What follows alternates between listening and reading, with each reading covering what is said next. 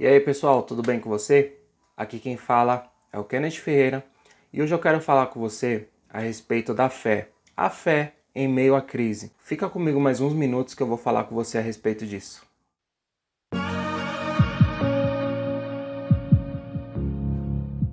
Pessoal, hoje nós estamos vivendo no meio de várias crises. Uma crise sanitária, uma crise política, uma crise que tem afetado todas as áreas da nossa sociedade e com isso, a confiança das pessoas cada dia mais tem sido abalada, tem sido confrontada, devido às crises que nós temos passado, onde nós vivemos num mundo onde cada dia mais pensamos em quem ou o que acreditarmos.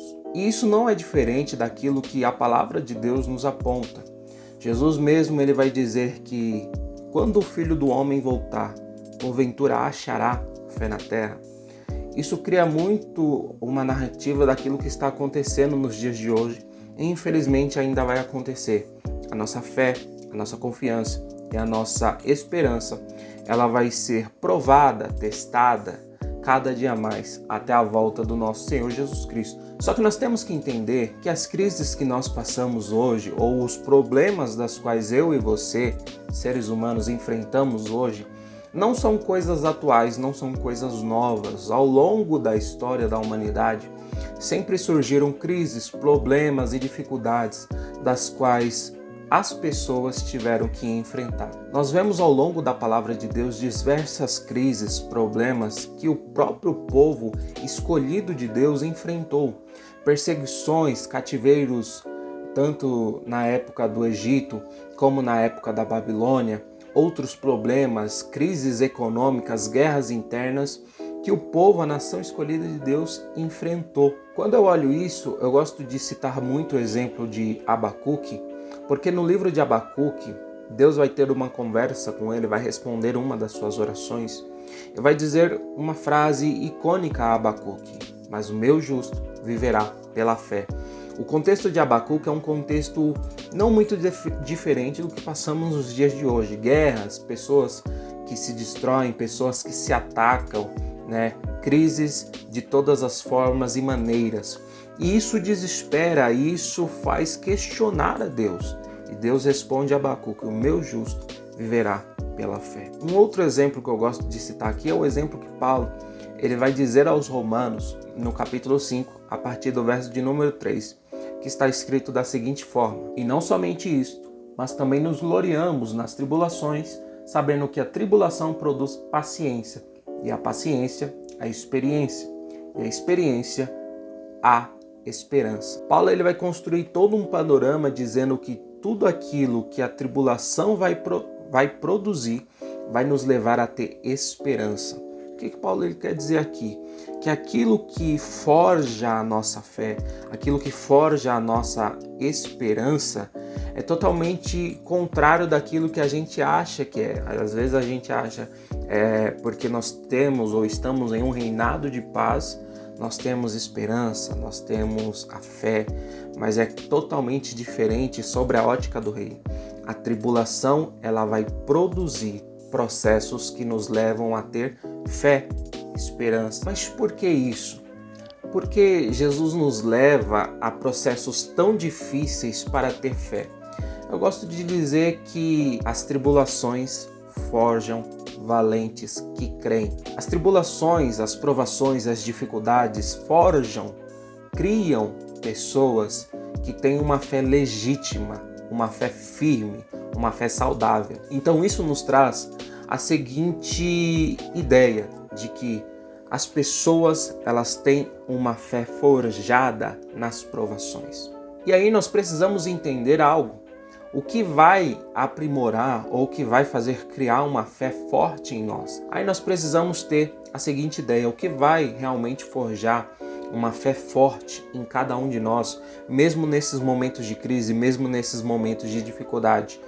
A palavra de Deus nos ensina que a fé vem pelo ouvir, ouvir o que? A palavra de Deus, ouvir aquilo que Deus está falando conosco no meio das crises. É muito importante entendermos que, ainda que o mundo ecoe uma voz que grita desespero, que grita morte, que grita dor e sofrimento, há uma voz muito mais potente e poderosa que está ecoando no coração de cada uma das pessoas que estão aqui no nosso meio, que é creia que eu sou um Deus que acalma as tempestades. Creia que eu sou um Deus que abre portas onde não tem portas. Creia que eu sou um Deus que estou com você. Independente das dificuldades, nós temos que ouvir a palavra de Deus falando aos nossos corações. Nós temos que entender que todas as provações, ou melhor dizendo, que todas as crises que foram vivenciadas tanto no Antigo Testamento como no Novo Testamento, elas foram vencidas porque as pessoas tiveram fé. E a fé delas foi forjada exatamente nos momentos mais difíceis das suas vidas. Por quê? Porque no momento mais difícil da vida delas, elas enxergaram Deus, elas viram Deus presente com elas naquela situação. É como nós lemos na palavra de Deus: há uma tempestade que fortemente bate na embarcação e as ondas começam a entrar no barco. Só que Jesus, ele está naquela embarcação. Então precisamos ter esta noção nos dias de hoje. Há uma crise global há uma crise sanitária, há uma crise política, mas espera aí, Deus ele está conosco. Deus ele está nos vendo e Deus tem tudo sobre o controle.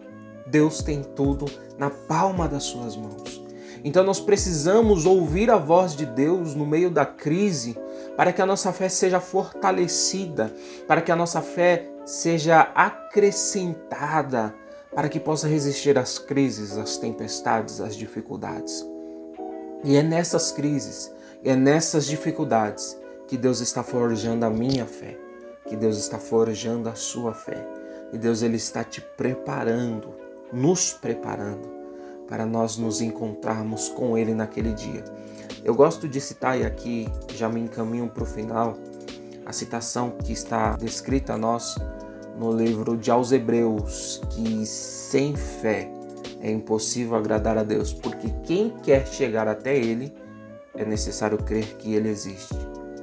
E não há uma outra situação melhor para crer em Deus, para acreditar em Deus, do que no momento em que nós estamos vivendo hoje, no meio da crise, no meio da dificuldade. Porque quando tudo está tranquilo, normal, às vezes crer em Deus é fácil. Quando nós temos uma paz, quando nós temos um reinado de paz, crer em Deus é fácil. Agora, quando nós estamos no meio das dificuldades, crer num Deus que provê, que cuida, é mais difícil. Sim, é mais difícil.